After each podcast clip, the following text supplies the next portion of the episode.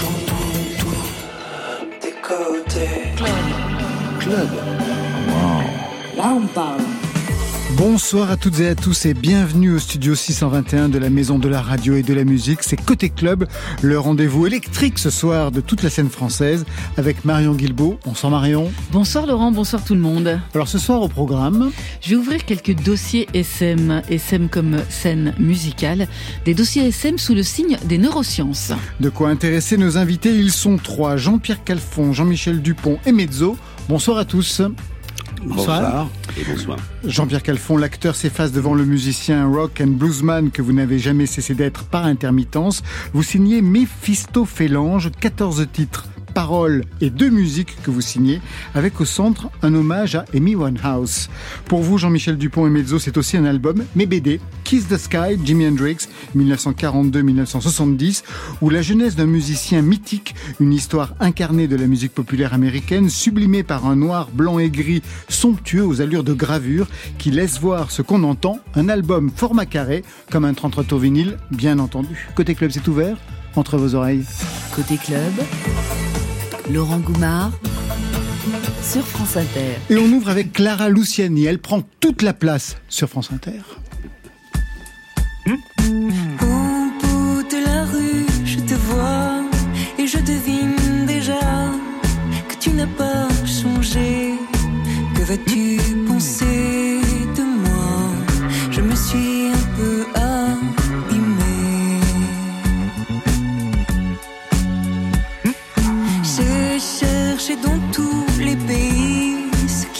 ici que je n'avais pas vu. Il m'a fallu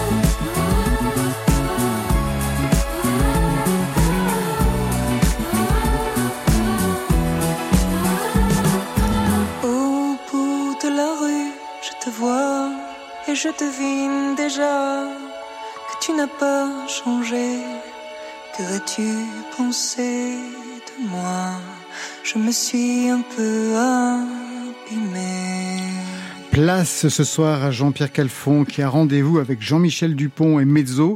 Jamais rencontrés, c'est leur toute première fois, mais vous vous connaissez, j'imagine, de réputation. Mezzo Ah, bah, moi, en tout cas, oui. Dans- je, Dans connais un sens, oui. Oui. Dans un sens, oui. Dans pas un forcément sens. réciproque. Vous, connaissez, vous les connaissez, non? Non, je ne le connais pas. Je vais Jean-Pierre être Calfon, honnête, vous avez mais par une contre, heure. Je, je connais bien euh, Jimi euh, Hendrix. Jimi Hendrix, dont, euh, dont, dont ils ont raconté l'histoire en, en, en magnifique euh, dessin euh, dessin. Quoi. On va en parler dans quelques instants. Rencontre entre un acteur, chanteur, rocker, ex-batteur, guitariste, c'est vous, Jean-Pierre Quelfond, et un scénariste, guitariste aussi, ex-critique de rock, c'est ça? Oui. Oui, Jean-Michel oui. ouais, Jean-Michel Dupont et un dessinateur, guitariste aussi, non? Et Alors, ba- batteur bassiste, Bassiste. j'y- j'y ah tiens, d'accord, c'est oui, pas oui, la même c'est chose. Pas du tout la même chose. C'est pas le même travail. C'est vous, Mezzo, pour cet album de BD consacré au guitariste, s'il en est, Jimi Hendrix, 1942-1970. Hendrix qui aurait eu 80 ans cette année. Cette année, oui. Exactement. Ouais. En novembre même. En novembre. ouais. Encore un anniversaire. Ouais. Ça représentait quelque chose pour le guitariste que vous avez été, Jean-Pierre Calfon? Oh, bien sûr, c'était même quelque chose d'inatteignable, hein, parce que quand même, euh, c'était euh, c'était un monstre, quoi, de, de la guitare, un, un inventeur, quoi, un inventeur du son, et tout. Il a inventé euh, tellement de choses. Et il y a une chose qui est très rigolote, c'est qu'il s'est fait virer par Little Richard. Ah ouais Vous êtes au Ouais. courant Trop beau et joué trop fort. On le raconte, Il était euh, on trop raconte envahissant comme moi. Moi, j'ai été viré par Rigelin parce que je jouais de la guitare à Mais c'est vrai, il était, vous étiez guitariste avec Bertignac, Oui. alors Et je pour dois dire, Rigelin. Pardon, je dois dire une chose. Ah, tout le monde parle en même temps, attendez. Oui, il vous a viré? Il m'a viré au moment de faire l'album. ouais. Vous étiez trop beau, vous aussi? Euh, comment? Vous étiez trop beau, vous aussi? Euh, je sais pas que j'étais trop beau, j'étais trop. Je, je revenais de New York, j'avais joué avec des, les New York Dolls, avec des tas de gens comme ça et tout. C'était. Alors moi, il fallait mettre tous les potards à fond et tout. Allons-y et tout. Et, et lui, ça, ça l'envahissait quoi. Je comprends maintenant avec le recul, je comprends. Hein C'était trop fort, en fait. Oui. Oui, Oui, voulais Jean-Pierre Dupont. dire-. Jean-Michel. Jean-Michel Dupont. Je voulais vous dire que je vous avais vu sur scène Avec avec, euh, avec avec et Bertignac. Ah ouais. Ouais, il y a- Où ça Parce qu'on a fait à- une tournée. c'était à. Douai. Ah ouais. Ah bon. Ouais, ouais. On était doués. C'est vrai qu'on était doués. C'était dans les années, c'était dans les années 70. Ah oui, c'est ça. Ouais, au début des années 70. Ouais, j'ai pas pas eu ce 75, plaisir. J'ai Moi non commencé plus. en 75, je crois. Ah. Ou 77. Ouais, c'est Ah, je 77. sais plus, oui, Ouais. je sais plus. Hmm. Bref, voilà.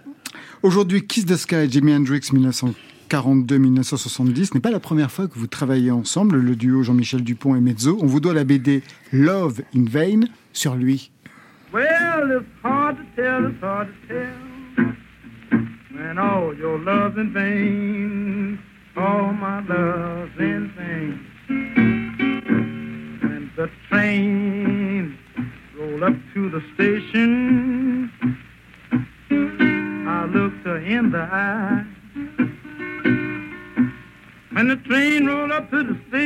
Jean-Pierre Calfon, est-ce que vous avez reconnu ce son, cette voix Et il me semblait que c'était Robert Johnson, en tous les cas, c'est l'époque. Et voilà. Ouais, ben c'est ça. Exactement. Ça aurait dû sonner. Il a, il a raison. Ouais, non, non, c'est vraiment cette, cette époque-là. Ouais. Quel est le lien que vous, faire, que vous faites? Parce qu'il y en a plusieurs, en fait, entre Robert Johnson, chanteur, guitariste, et puis, euh, aujourd'hui, euh, Jimi Hendrix, chanteur, guitariste, morts tous les deux à 27 ans. Bah, ça, c'est le premier lien, oui, c'est vrai. Après, il y a aussi le fait qu'ils aient révolutionné chacun.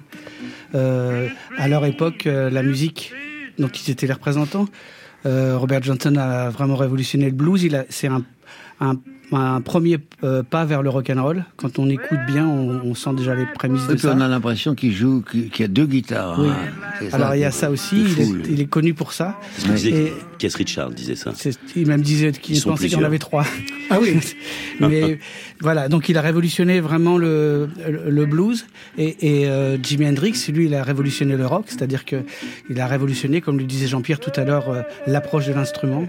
Il a travaillé sur les sons vraiment, et, euh, et du coup, quand il est arrivé en 66 à Londres, il a, il a ringardisé en quelques semaines euh, tous les grands guitaristes de l'époque qui brillaient et qui étaient des dieux vivants.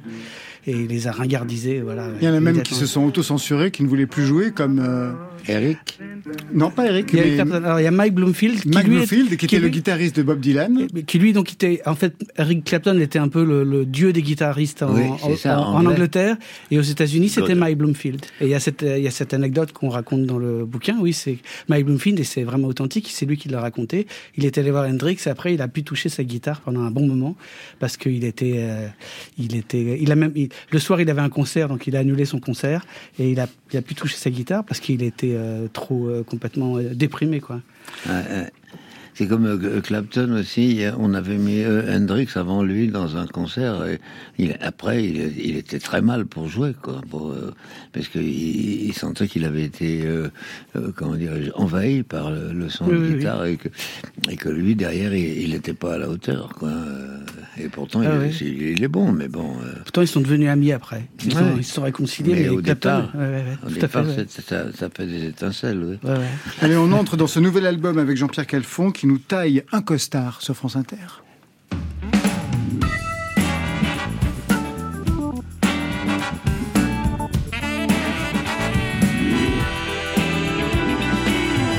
ta claque ahurée, un décrottable grand lâche. Anne pâté, tronche de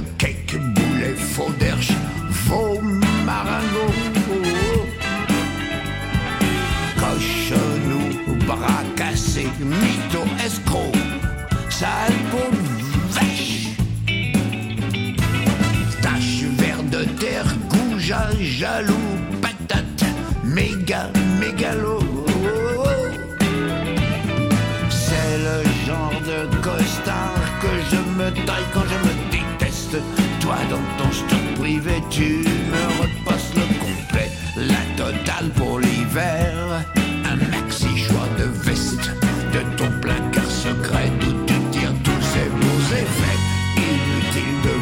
je me façonne ça moi-même.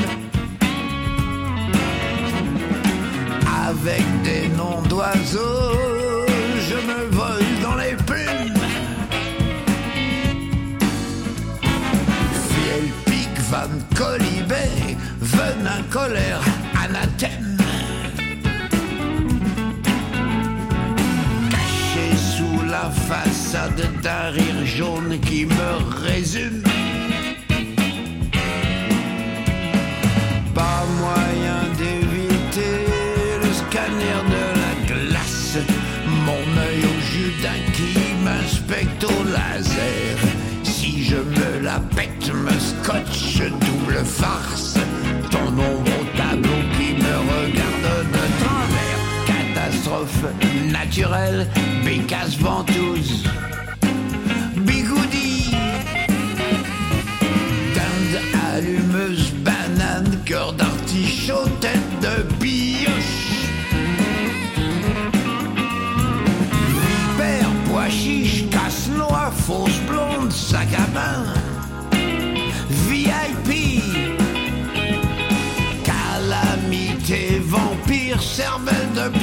Anguille roche.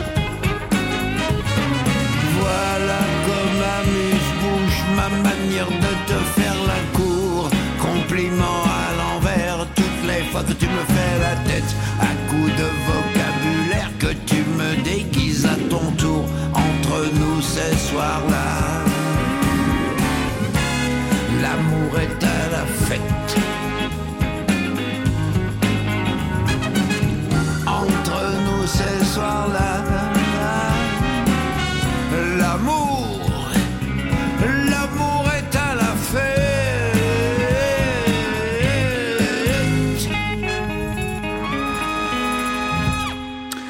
Un sacré titre euh, extrait de cet album Méphisto Félange, signé Jean-Pierre Calfon, avec un sens certain du texte. Vous voyez euh, dynamique dans votre écoute Mezzo et Jean-Michel Dupont. Ça, Mezzo. ça groove, c'est drôle. Et c'est voilà, les c'est mots magnifique. Ouais, Ouais. c'est voilà. Il y a un clip en plus. Ah Ah, en plus, oui. Ouais. Ouais, difficile de faire sonner le français en fait là, comme il Ça le dit tellement bien. Enfin bon, bref. C'est joué en m'arrêter Non, plus. mais je me suis, je me suis appliqué justement. J'ai envie de coloniser les Américains, moi. Il est temps. ouais, non, Il serait non. temps, hein. Il serait temps, Jean-Pierre Calfon. Parce qu'ils nous ont colonisés, les Américains, les Anglais et tout, et moi j'ai envie de les envahir. Ah bah écoute. Tout alors, seul. euh, Non, non, non, on te suivra. on te suivra. Non. Mais bon. Alors je disais nouvel album parce qu'il y en a eu d'autres, Jean-Pierre Calfon, l'histoire de Jean-Pierre et du rock. Ça commence très tôt, ça commence en 66 avec un 45 tours et déjà ce titre avec un texte très particulier, chanson hebdomadaire. Le torchon brûle entre Tony et Margaret. Rien ne va plus entre Philippe et Elisabeth.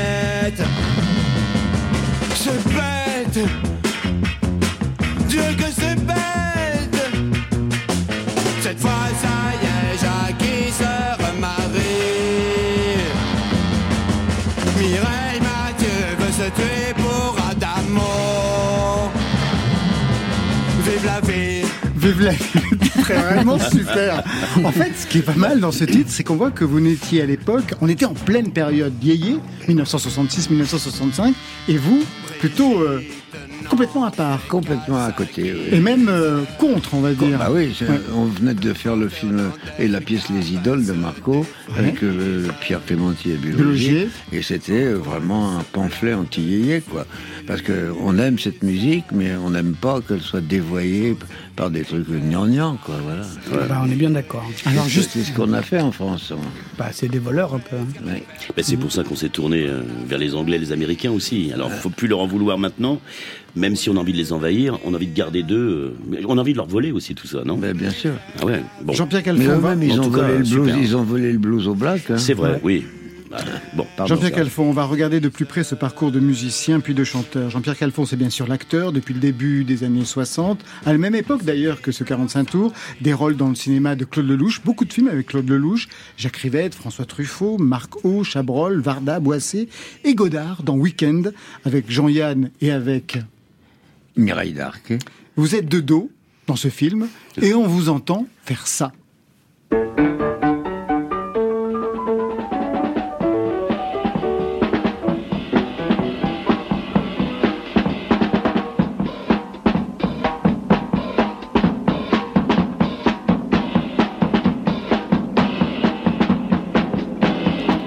Vous étiez batteur pour Jean-Luc Godard. Oui, j'étais batteur pour des groupes. ouais. Ouais, à l'époque, ouais. Mhm. C'est lui qui vient vous chercher pour que vous jouiez de la batterie dans son film je ne sais pas comment ça s'est fait, mais euh, euh, il, est venu, il était venu sur le tournage de, de L'amour fou de Jacques Rivette, on l'avait connu là, et je ne sais pas comment il a su que je jouais de la batterie, il m'a demandé de venir jouer de la batterie, et pendant que je joue de la batterie, il m'a fait dire un texte de l'autre et Amont.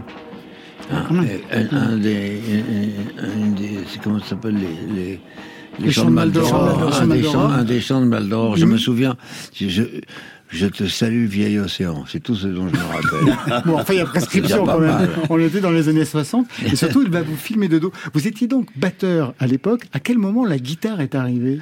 Bah, elle est arrivée. C'est-à-dire que jouer de la batterie, c'est très bien, mais à l'époque, tout le monde était un peu euh, sous substance, dirons-nous élégamment, n'est-ce pas? Donc, euh, les, les, les musiciens faisaient des buffs euh, sur un accord et ça durait pendant des heures. Et pour un batteur, c'est pas très marrant.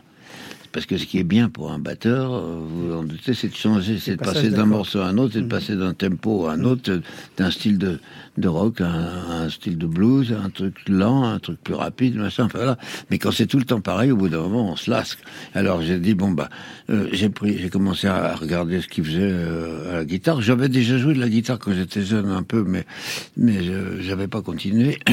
Donc j'ai commencé à apprendre un peu les accords et tout, puis à la fin, j'ai réussi à faire des chansons avant que les autres ils aient fait quoi que ce soit. bah, des chansons bancales peut-être, mais en tous les cas, qui, euh, ça nous permettait d'aller en scène et de faire les oeuvres. Alors justement, vous avez été batteur, puis guitariste, et à un moment donné, vous donnez de la voix. Et vous donnez tout d'ailleurs dans Les Idoles, d'abord au théâtre, et puis ensuite au cinéma, un film qui a marqué son époque, sous la direction de Marco. Extrait. Écoutez la complainte, brave gens public aimé de Charlie et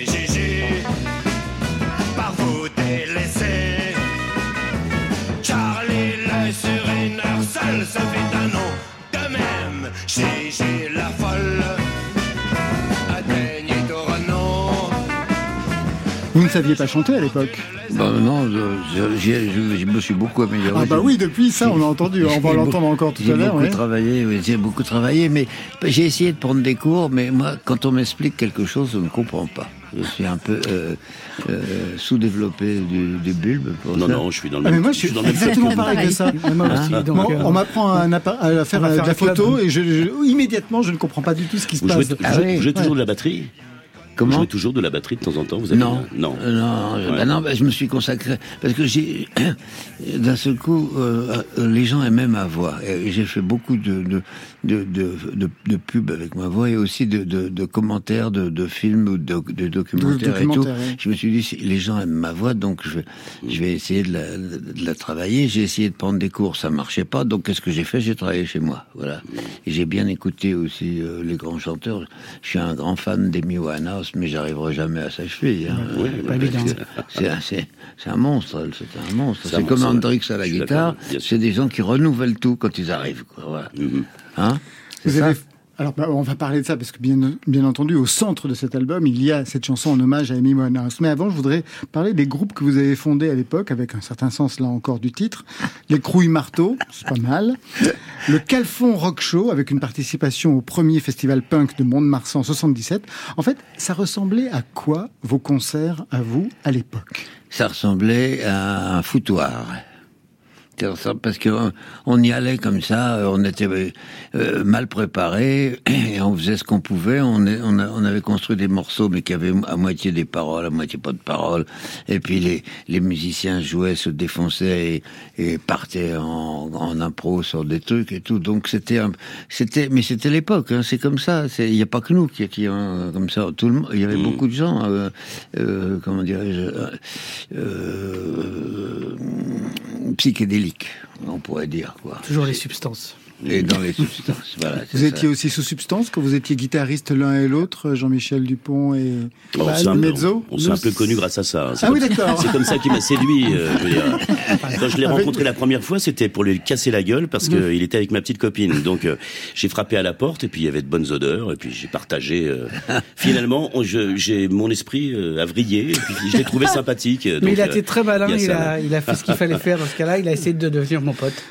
Ah mais c'est vrai, en plus je pensais que coup, je me suis légende retrouvé dans un conflit d'intérêts et finalement c'est lui qui l'a emporté. Qu'est-ce qu'on écoutait chez vous, Jean-Pierre Calfon, pour que vous ayez cette oreille musicale et que très tôt, la musique ait beaucoup d'intérêt pour vous? Ben rien, justement. C'était ça le problème, c'est qu'il n'y avait pas de musique, il n'y avait pas de tournevis, il n'y avait pas de disque, il n'y avait rien. Euh, mon père avait joué un peu de violon dans le genre de tango, euh, comme ça, mais il avait abandonné pour, pour se mettre au travail, quoi. Et par contre, il y avait la radio. Et c'est la radio qui m'a qui m'a allumé. Et puis les copains. Les copains qui avaient des disques, qui avaient des qui et qui vous font entendre un truc euh, comme ça et tout. Et d'un seul coup, on flash. hein. D'un coup, ça sort. de- C'est autre chose que la variétoche de l'époque des années 60, qui était vraiment. Vous n'avez pas connu ça. Vous, vous pourriez être mes enfants. Ah si si, on a le- moi je l'ai subi par ma mère hein, qui avait quelques petits disques. S'il te plaît maman, ne le prends pas mal si tu m'écoutes, mais je veux dire c'était délicieusement ringard. Oui. Mais bon, elle, elle avait acheté quelques tubes comme euh, je sais pas NG par exemple des Stones. Ah ouais, mais- Et la seconde face, tu sais, c'était euh, Silver Train, je crois. Et j'étais beaucoup plus excité par Silver Train. Je veux dire, donc j'écoutais déjà dans la petite discographie de ma mère, j'écoutais quelques disques. Déjà Pas- pointu, quand même, Mezzo. c'est bien, c'est déjà Ah, j'ai eu de la Stones, chance, quand même. j'ai eu de la chance, Parce que oui. moi, c'était André Claveau. euh, Ah oui, Ah oui, oui, non, ça, c'est autre chose. Alors bon, y c'est avait- les années 40, les années bah, 50. Il y avait- il y- Ah non, il y avait, il y avait quelques goûts quand même. Mais ça même, va, ça, ça il y avait des, il y avait des choses. Enfin, à cette époque-là, il y avait quand même des, des gens qui faisaient une musique qui nous ont un peu, quand même, éduqué l'oreille. Des gens comme Oui. Nino Ferrer, par exemple. Oui, Nino Ferrer, absolument. ouais. Et même Lino Ferrer, il jouait euh, de la basse, de la contrebasse avec euh, Richard Bennett. Je sais Ah pas ouais. si ça vous dit quelque Oui, chose. le nom Non, mais Et, moi non. et- mais- et- et il jouait sur les quais, comme ça. Et, et moi, je venais danser avec une fille, et il y avait des gens euh, qui étaient euh, sur, sur le, euh, en haut des quais, D'accord. qui jetaient des pièces comme ça. Pas pour nous, mais pour les, pour les musiciens. Pour Nino Ferrer et pour Richard Bennett. et- et Incroyable. hein, Une autre époque. une autre époque. oui. Maintenant, les gens jettent plus d'argent par la fenêtre. Ah non, ça je peux vous garantir. la- Ils l'accumulent, on va dire. Mais bon, voilà. Mais En 93, il y a eu donc un nouveau groupe qui s'appelait Black Minestrone, Oui. extrait de Carmen, pour qu'on voit le son des années 90 de Jean-Pierre Calfon. Carmen, Carmen, Carmen, Carmen,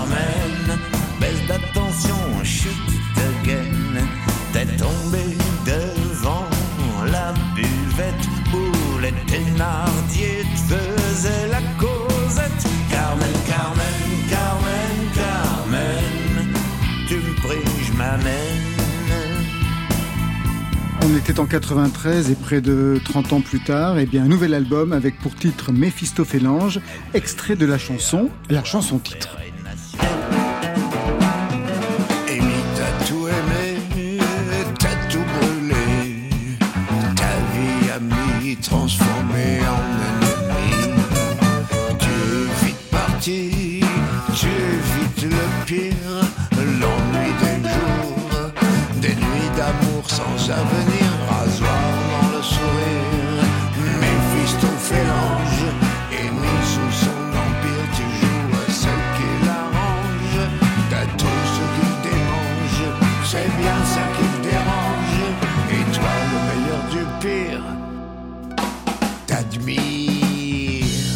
Au centre de ce nouvel album, une chanson en hommage à cette voix, Amy Winehouse, qu'on va écouter tout de suite. Elle est en duo avec Paul Weller, mais on l'écoute seule, elle.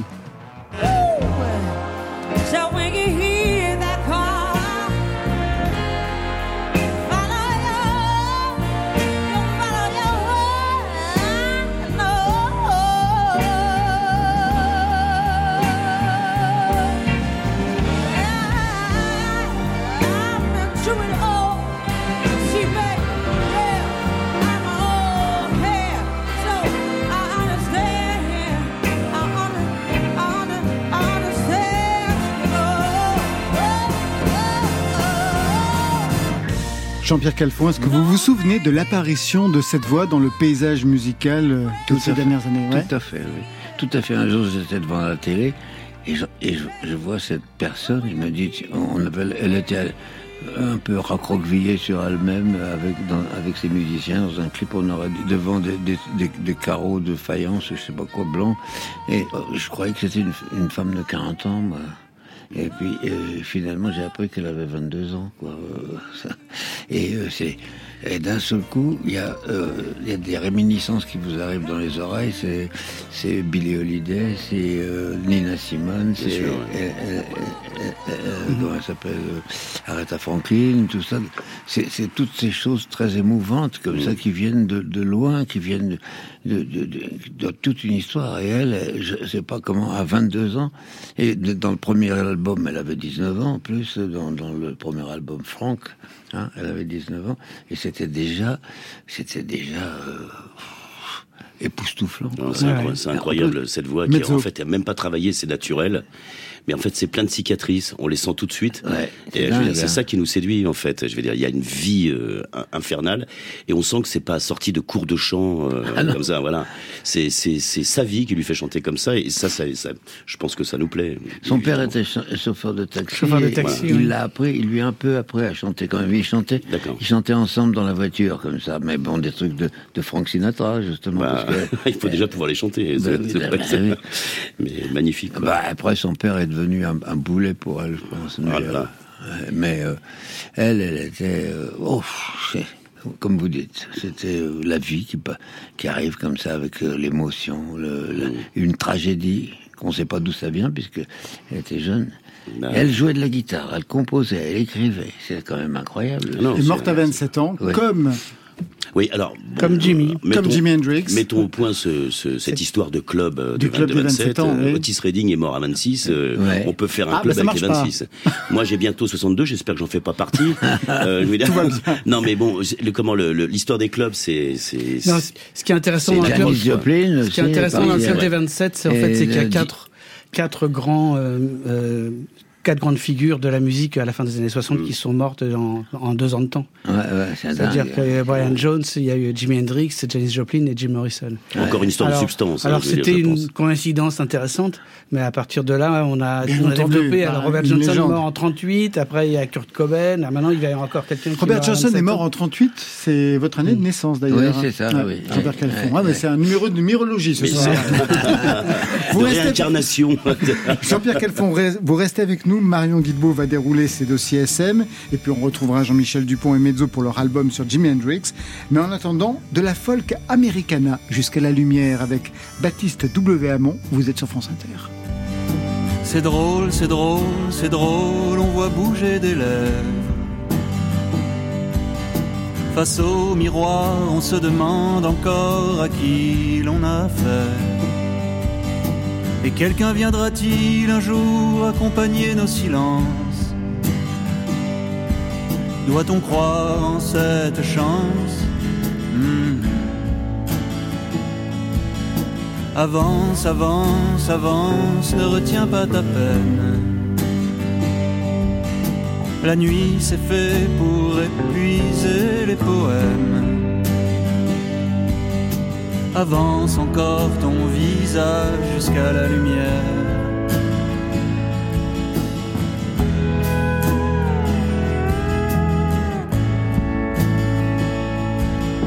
Et sous tes pas des sourires que tu ne vois pas, qui t'éclairent, et ton visage déjà qui se tourne en arrière. Tu ne vas pas là où pourtant tes rêves t'ont guidé. Tu dis c'est pas le moment, et puis le moment d'après, tu dis c'est déjà trop tard. Demain peut-être, mais demain tout redémarre. Tu ne vas nulle part, avance, avance, ne retiens pas ta peine. La nuit c'est fait pour épuiser les poèmes.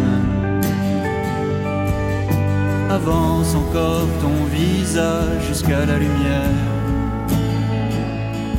Ils sont devenus quoi tes amis Sont devenus qui? Ils ont fait des enfants pour combler leur ennui. Mais toi, qu'as-tu appris?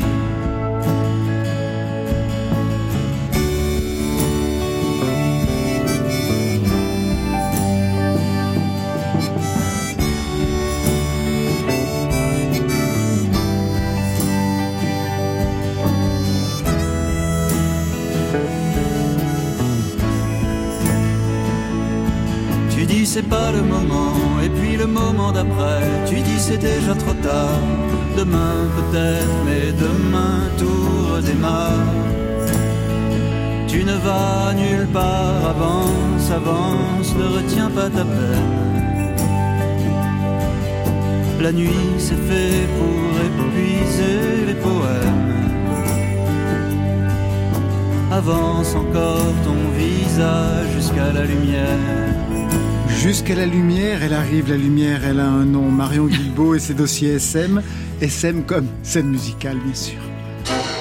Sexy, Côté sexy, club, les dossiers SM. les cool. Sur France Inter. Avec ce papier de l'AFP Le Parisien sur les basses fréquences qui donnerait envie de danser. On s'en doutait un peu, mais dans quelle mesure cet effet est-il conscient? Alors on a tous fait l'expérience, quand on fait la fête, on a tendance à monter les fréquences basses, celle de la guitare basse, j'en suis sûr pour vous, mezzo, et des percussions normales, c'est elles qui donnent la pulsation de la musique. Mais peut-on vraiment faire danser encore plus les gens avec plus de ces fameuses fréquences basses?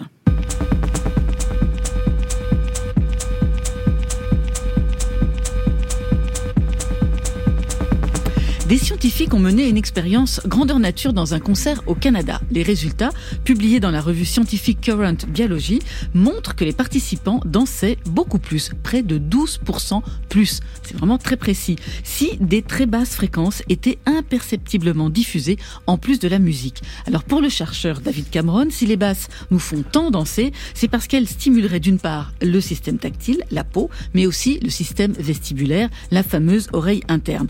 Or, la connexion entre ces systèmes et le système moteur, celui qui est à l'origine de nos mouvements, et elle est très très étroite. Surtout, elle est intuitive. Elle ne passe pas par le lobe frontal du cerveau. Quant à la question de savoir pourquoi l'être humain danse tout court, eh bien, on cherche encore avec quelques hypothèses sur le lien social généré par la danse. Pour David Cameron, toujours, lorsqu'on se synchronise avec les autres, on a tout de suite tendance à ressentir une connexion avec eux. Ça nous, permet de mieux fonctionner en tant que groupe, d'être davantage efficace et de favoriser la paix. Donc, tant pis pour vos voisins, continuez de monter le son et les basses, puisqu'on vous dit qu'elles adoucissent les mœurs. Restons dans les neurosciences avec comment notre cerveau fabrique nos musicaux. C'est le titre d'un papier, passionnant sur le site Slate. Quand on écoute de la musique, notre cerveau prévoit en permanence ce qui va se passer ensuite. C'est-à-dire, vous commencez à écouter un refrain, et voilà, vous attendez le couplet, vous savez ce qu'il va y avoir. Voilà, votre cerveau, il fonctionne à fond. Ces prédictions, elles sont différentes selon d'où l'on vient. Et en plus, écouter une nouvelle musique, ça engendre une plasticité neuronale qui nous permet de mieux prédire les musiques d'un genre similaire. C'est assez complexe, mais ça vaut le coup de s'y intéresser. Or, la façon dont on prévoit les événements musicaux, ça affecte aussi directement notre plaisir et les émotions qu'on ressent. Ainsi, la musique à laquelle on a été exposé durant notre vie impacte la façon que l'on a de prédire et d'apprécier des nouvelles chansons. En effet, lorsqu'on écoute de la musique, les événements modérément prédits sont ceux qui génèrent le plus de plaisir. C'est-à-dire que les événements trop simples, trop prédictibles et qui n'engendrent pas d'apprentissage ne génèrent que peu de plaisir. Pareil pour les événements trop complexes. Il faut vraiment être entre les deux. C'est les événements suffisamment complexes pour être intéressants, mais aussi suffisamment consistants pour être structurés. Et bien voilà, ce sont ceux-là qui génèrent le plus de plaisir. Alors bien sûr, on prédit pas du tout les événements musicaux de la même façon selon qu'on soit né en Orient ou en Occident, ou selon qu'on soit nomade ou sédentaire, ou que l'on soit animiste ou athée. Alors pour la petite histoire, en 2015, Spotify avait publié une carte interactive des goûts musicaux en fonction des villes en France. Alors on y découvrait les goûts des auditeurs de la plateforme. À Paris, à Nantes, eh bien c'était Jeanne Haddad, et à Marseille, c'était qui? Jules. Eh ben ouais, Jules, bien sûr.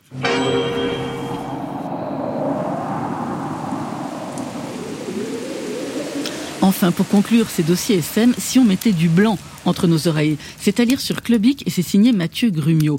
Du blanc, mais pas du silence. Du bruit blanc comme le bruit du vent, le bruit de la pluie qui tombe, le bruit du feu qui crépite. C'est cela qu'on appelle le bruit blanc. Et aussi le bruit brun ou le bruit rose. Ce sont des sons qui génèrent des millions d'écoutes chaque mois sur les plateformes musicales par des auditeurs qui cherchent à se détendre. Et c'est une tendance qui ne cesse de s'amplifier avec des nombres d'écoutes incroyables et surtout des versements de royauté faramineux. Par exemple, un titre relaxant pour aider les petits à s'endormir a pu être écouté pas moins de 280 fois par nuit. Bah oui, si on laisse le lecteur allumé durant les 7 heures de sommeil de l'enfant. Du coup, il a rapporté 2,5 millions de dollars de royauté à ses auteurs.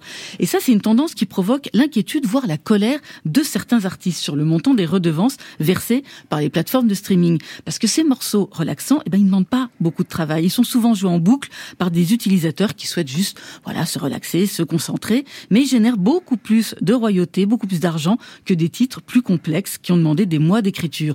En face, ceux qui créent ces bruits blancs, bien sûr, assurent que leur conception résulte d'un vrai travail artistique beaucoup plus élaboré que de laisser traîner un micro dehors. Alors, entre écouter le bruit des feuilles dans le vent ou un live d'Hendrix, vous choisissez quoi? Alors vous choisissez quoi? Ah ouais, Du coup. Mezzo. Ah Oui, écoute, moi j'aime bien les deux. non, non, mais le- comment le, je repensais euh, à votre vos, vos mots sur la basse Ouais. et euh, je comprends pourquoi j'ai choisi cet instrument. Quoi. Mhm. En fait, c'est la quille du bateau. Ça permet en fait à- à- au, tout, à- au groupe de prendre les vagues de face. Et euh, de, les gens ne l'entendent pas la basse en règle générale. On entend, on écoute un morceau, on entend évidemment le chanteur, les instruments, le soliste. Et en fait, on entend très peu la basse. Et mais si vous la supprimez d'un morceau, tout, s'effondre. tout le monde est paumé. Je veux dire, il y a, mais ah, qu'est-ce que c'est? Ce son aigrelet, euh, tout ça. Et en fait, la basse, c'est c'est vraiment ça. C'est la- c'est la terre, c'est la prise avec la terre, c'est le cœur, le ouais, cœur le cœur, Avec ouais, la voilà. batterie, oui. Ah ouais, avec la batterie, avec la grosse caisse. Bon, alors évidemment, moi j'aime beaucoup les batteurs puisque quand je joue de la basse et ça m'arrive encore, euh, je veux dire, je me cale sur la batterie. euh, Bah j'en ai- ai, beaucoup besoin. Et euh, voilà, c'est un duo, euh, un duo incroyable. Oui, je me rappelle que quand j'étais Calfon. quand j'étais gosse, euh, j'allais dans, dans les caves où il y avait des, des, des, orchestres de New Orleans ou, ou de, de Dixieland, comme ça et tout. Et je m'exerçais, ça, m'est arrivé naturellement à isoler, écouter d'un seul coup un coup la basse, un coup la trompette, un coup le pianiste, un coup voilà, et de séparer les, les, sons dans ma tête, de, de les démixer. Eh ben complètement, mais ça, c'est- ça c'est l'oreille musicale en fait. On écoute la musique de la même manière. Moi, je, bon, j'arrive à écouter le tout, mais souvent, en fait, j'arrive à, Isoler. sé- à isoler l'instrument, Ouais, ouais. et c'est vachement important parce que c'est là où vous voyez le travail des musiciens. On peut prendre le tout comme ça, comme une, euh, comme un, produit de consommation, mais quand on commence à déceler ce que, ce que fait tel ou tel Oui. musicien, ça devient super intéressant. Il y a des musiques où la basse est vraiment très très en avant, comme le reggae, euh, le funk. À Ouais. ce moment-là, la basse devient vraiment l'instrument vedette, l'instrument star. Et là, c'est encore plus, euh, encore plus. Puis la basse, elle fait contre-champ avec le. On parlait d'Amy Winehouse. Euh, bon, c'est du, c'est plutôt du rhythm and blues, blues, euh, un peu funk parfois et tout, Soul, etc. soul. voilà, alors plus soul encore. Et en fait, le- le- la, la basse fait contre contrepoint avec la, la voix. C'est des, c'est des, c'est des contre-champs en fait. et c'est magnifique. Avec une note de basse, vous pouvez changer un accord de guitare. Si jamais vous mettez, c'est fabuleux cet instrument. Et les gens s'en rendent pas, enfin vous certainement, mais les, les gens s'en rendent Bah, il suffit d'arrêter la basse. Il suffit d'arrêter la basse et tout à coup on voit que c'est plus du tout la même chose Ouais, enfin, quand bon. on joue un morceau. Et évidemment, c'est c'est vrai que les gens dansent sur les, les- les fréquences graves, donc sur la grosse caisse, effectivement. Évidemment, la- et, et- et la basse. On s'en rend pas compte. On la prend dans le bide, c'est génial. Vous êtes vraiment le meilleur avocat de la basse. J'essaie d'en jouer. totale de Je suis cet amoureux de cet instrument. Je crois, je que la, trouve je très crois beau. que la basse lui a filé une petite pièce.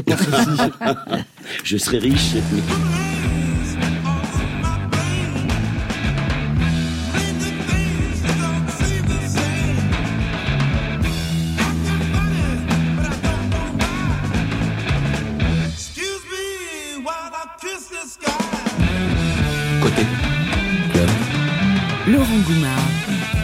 avez tous reconnu ce titre Purple Haze de Jimi Hendrix pour ouvrir ce plateau avec ces paroles Kiss the Sky que vous connaissez par cœur. Je vous ai, vu- je vous ai entendu chanter à Oui, l'instant. C'est Juste ce petit passage-là. Kiss the Sky, des paroles qu'on entend dans cette chanson qui donne son titre à votre bande dessinée, Jean-Michel Dupont Oui, et Mezzo.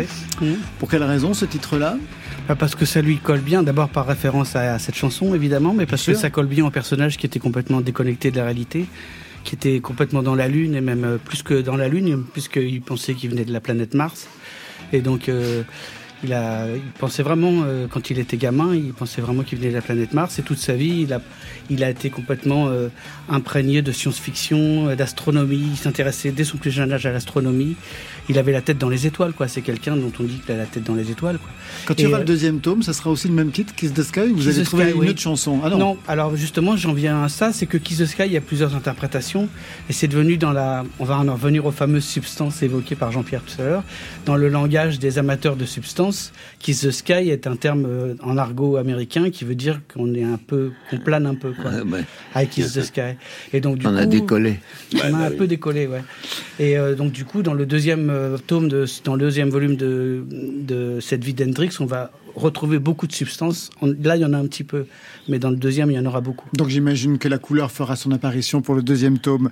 L'un est scénariste euh, et critique rock et guitariste, l'autre est dessinateur et guitariste. Vous jouez toujours ensemble? Vous jouez ensemble aussi de la musique ou pas? Ça nous arrive, mais, Enfin, mais très peu. Guitariste Enfin, en bassiste, pardon. Oui, oui, j'allais Oui, vous, corriger, puis finalement, non. non, il est trop fatigué. Il faut être un petit peu poli. J'ai pas assez bu, j'ai pas assez bu pour vous.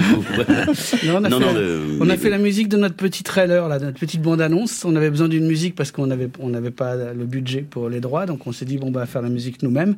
Et donc, du coup, sur le petit, ce petit trailer qu'on peut trouver sur le web, il y a une petite musique qui est jouée par nous deux avec un copain batteur. Très, hum- très humblement, hein, mais bon. Très voilà. humblement. Voilà.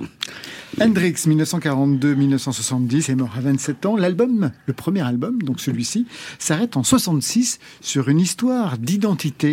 Est-ce que vous pourriez raconter ce cliffhanger qui appelle la deuxième partie, le deuxième tome Jean-Michel Dupont? Alors, d'identité de, de, bah, quel- de qui vous parlez de, Eh ben, sur- de autour, Jimi Hendrix. Autour de Jimi Hendrix. Eh oui, il y a un problème de passeport.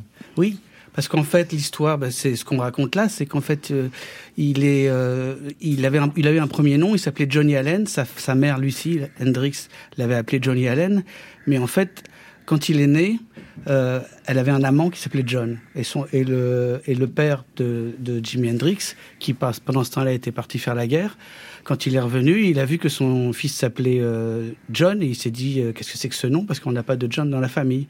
Et après, il a appris qu'en fait, il y avait un amant qui s'appelait John, donc ça lui a pas plu évidemment. Et donc du coup, il a changé le nom. Il est allé à l'état civil, il a dit bon maintenant tu vas t'appeler euh, euh, James Marshall. Et donc euh, euh, Jimi Hendrix s'est appelé James Marshall. Mais après, il a, pendant toute son pendant toute son évolution, il a toujours été en quête de, de, de noms. Il, il, il- appelé Jimmy James à un moment en hommage à Elmore James qu'il aimait beaucoup. Et, et euh, c'est ça qui est intéressant. Ça fait c'est un, un des éléments sur lesquels on a travaillé. C'est cette quête d'identité. Et justement à la fin de, De ce premier à la tome. fin de ce premier tome, quand il doit partir, alors qu'il n'a pas de passeport, parce que vous savez aux États-Unis on n'a pas besoin d'avoir de pièce d'identité, surtout à l'époque. Et donc quand il a besoin d'un passeport pour aller en Angleterre, et ben en fait, euh, alors que lui dit s'appeler James Marshall Hendrix, en fait quand quand on va chercher à l'état civil le, le- le passeport, Il n'existe pas. en fait, ça n'a pas changé, le nom n'a pas changé. Alors, il y a tout un. Et donc, nous, on a un peu joué là-dessus aussi sur cette notion d'identité. Et il va véritablement devenir Jimi Hendrix Et dans le Hendrix. Hendrix, ça vient de quoi? C'est son- c'est le vrai nom de... Hen- Hendrix, c'est une américanisation en fait, d'un prénom- d'un nom néerlandais. Hendrix, il y a même des, une marque d'alcool qui s'appelle comme ça, c'est euh, Hendrix euh, ICKS. Oui. Et alors après, tout comme euh, souvent, des noms européens se sont transformés aux États-Unis. Et donc ça vient d'une Comment ça lui est arrivé à lui? Alors Il lui, ça, Hendrix. Bah, c'est son père qui s'appelait Ah, Hendrix. son- ah ouais, son oui. père s'appelait Hendrix. Oui, oui. D'accord, ok. Son père, il a, c'est pas un nom qu'il a inventé. Ah Et- oui, oui, et- d'accord. Et c'était Hendrix, je crois que c'était Hendrickson, le nom de départ de, de- dans la famille. Et après, le Hendrickson s'est transformé en Hendrix. Et lui, quand c'est arrivé à sa génération, le nom de Hendrix était entériné. Alors, l'originalité aussi de, ce, de cet album, de cette bande dessinée, c'est que l'histoire est racontée par un narrateur anonyme. Et vous donnez quelques indices. hein. Il est un peu plus jeune, manifestement, Kendricks. Pas du tout issu du même milieu social. C'est un petit blanc de Denver. C'est ce qu'on peut lire à un moment donné. Vous donnez pas mal d'indices. Et j'avoue qu'on a cherché. J'ai mis euh, donc Denver, euh, guitariste. J'ai rien trouvé. On découvrira ça dans le tome 2. Oui, alors si vous avez cherché, c'est fait pour ça. Bah oui, j'ai cherché. Alors, mais euh, c'est pas si important que ça en fait. C'est plutôt un procédé C'est quand même assez important parce que pour le précédent, donc sur Robert Johnson, en fin de compte, dans le deuxième tome, on s'aperçoit que c'était. Alors dans, dans, Dans- dans- dans- dans- dans- oui, on s'aperçoit. Alors on le dira pas parce qu'il y a peut-être des gens qui ne l'ont pas lu. C'est très important de garder le secret C'est sur la un narration. des Stones, on va dire. Non, c'est pas un des Stones en fait. Bah. C'est- Si si s'il y a en Oui. fait c'est- c'est un. Alors Ah, coup, non non c'est pas un des Non, Stones. c'est les, les gens doivent le découvrir dans Love in Les gens Vain, vous doivent voulez le- dire. ouais. Non, non, Normalement, à la quatrième page, Pas- on sait qui c'est, quoi. Ah ouais, moi, j'ai pas Ouais. compris. Ah, Alors, je suis bon, bah désolé alors, pour vous. Vous Non, avez beaucoup euh. Alors, non, non, je c'est vais pas donner un petit indice. Le narrateur a un rapport avec la légende de Robert Johnson. Et la légende de Robert Johnson, c'est qu'il aurait fait un pacte avec le diable. Alors justement, c'est ça qui t'intéresse. Bah, voilà. Crossroad, hein. Bah oui. Et c'est ça qui est intéressant avec cette histoire de pacte avec le diable. Ça fait le lien aussi avec Jimi Hendrix, dont on a parlé. On a parlé de cette histoire de pacte avec le diable. Oui, mais on a Jimi beaucoup, quand même beaucoup moins parlé pour Hendrix que pour euh, Robert Johnson. Ouais. Pour Robert Johnson, c'est vraiment la, la, la légende. Alors on va pas Ouais. développer parce qu'en fait cette légende ne, ne correspond pas vraiment. Et d'ailleurs, vous ne la Mais- traitez pas véritablement dans, dans le livre.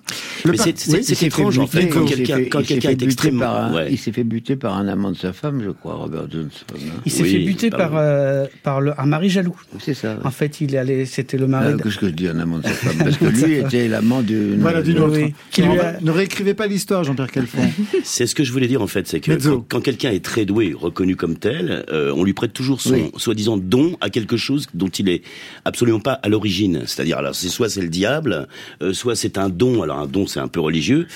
Alors que dans les deux cas de Robert Johnson ou Jimi Hendrix, c'est le travail, c'est l'envie de, faire quelque chose. Alors après, avec euh, l'ADN qu'il a peut-être, mais il y a, y a voilà. Et ce qui est incroyable, c'est que le monde n'accepte pas que quelques personnes soient plus géniaux que les que les, que- que les autres. Alors c'est ça qu'on voit justement. On voit bien que ce qui vous a motivé, c'est vraiment euh, sa façon de travailler. La guitare, par exemple, pour retrouver le bruit des moteurs d'avion, puisqu'il a fait l'armée. On le voit jouer partout, dans tous les registres, avec Little Richard, il se fait virer, avec Jan Mansfield, avec un groupe de twist. Et en fait, on voit qu'il a tout joué, ou presque, tous les registres pour devenir le musicien génial qu'il a été, même si on le reproche de jouer trop fort euh, par- parfois de- et de temps en temps.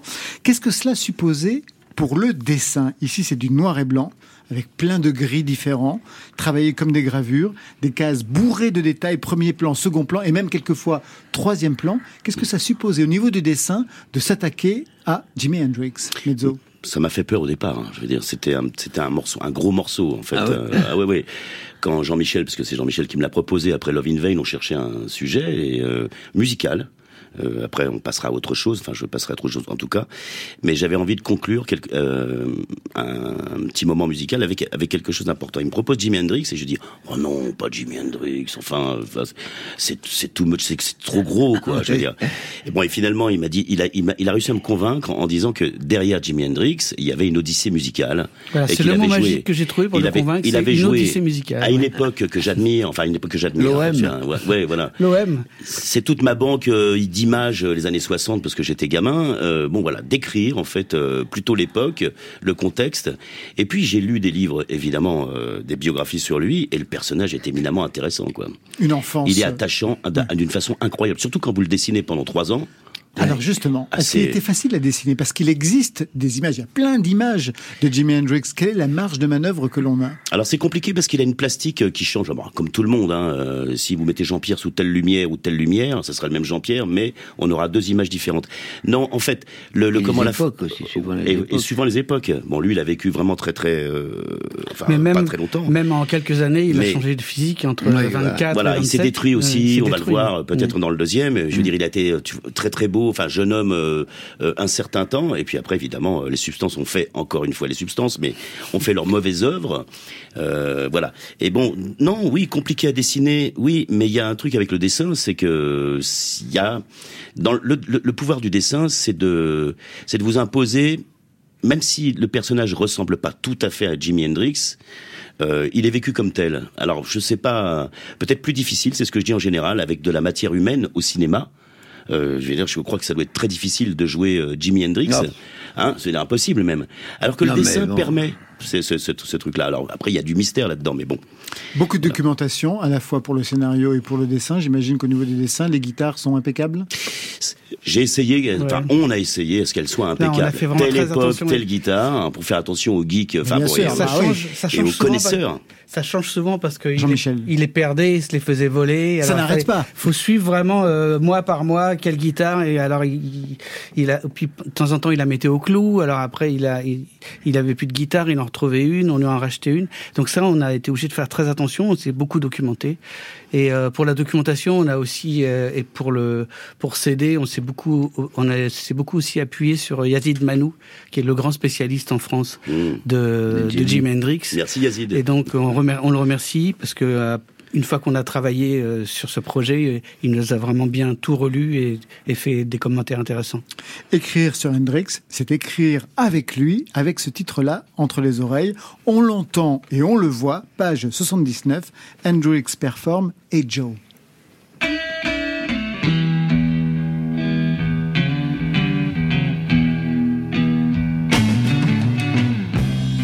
Hey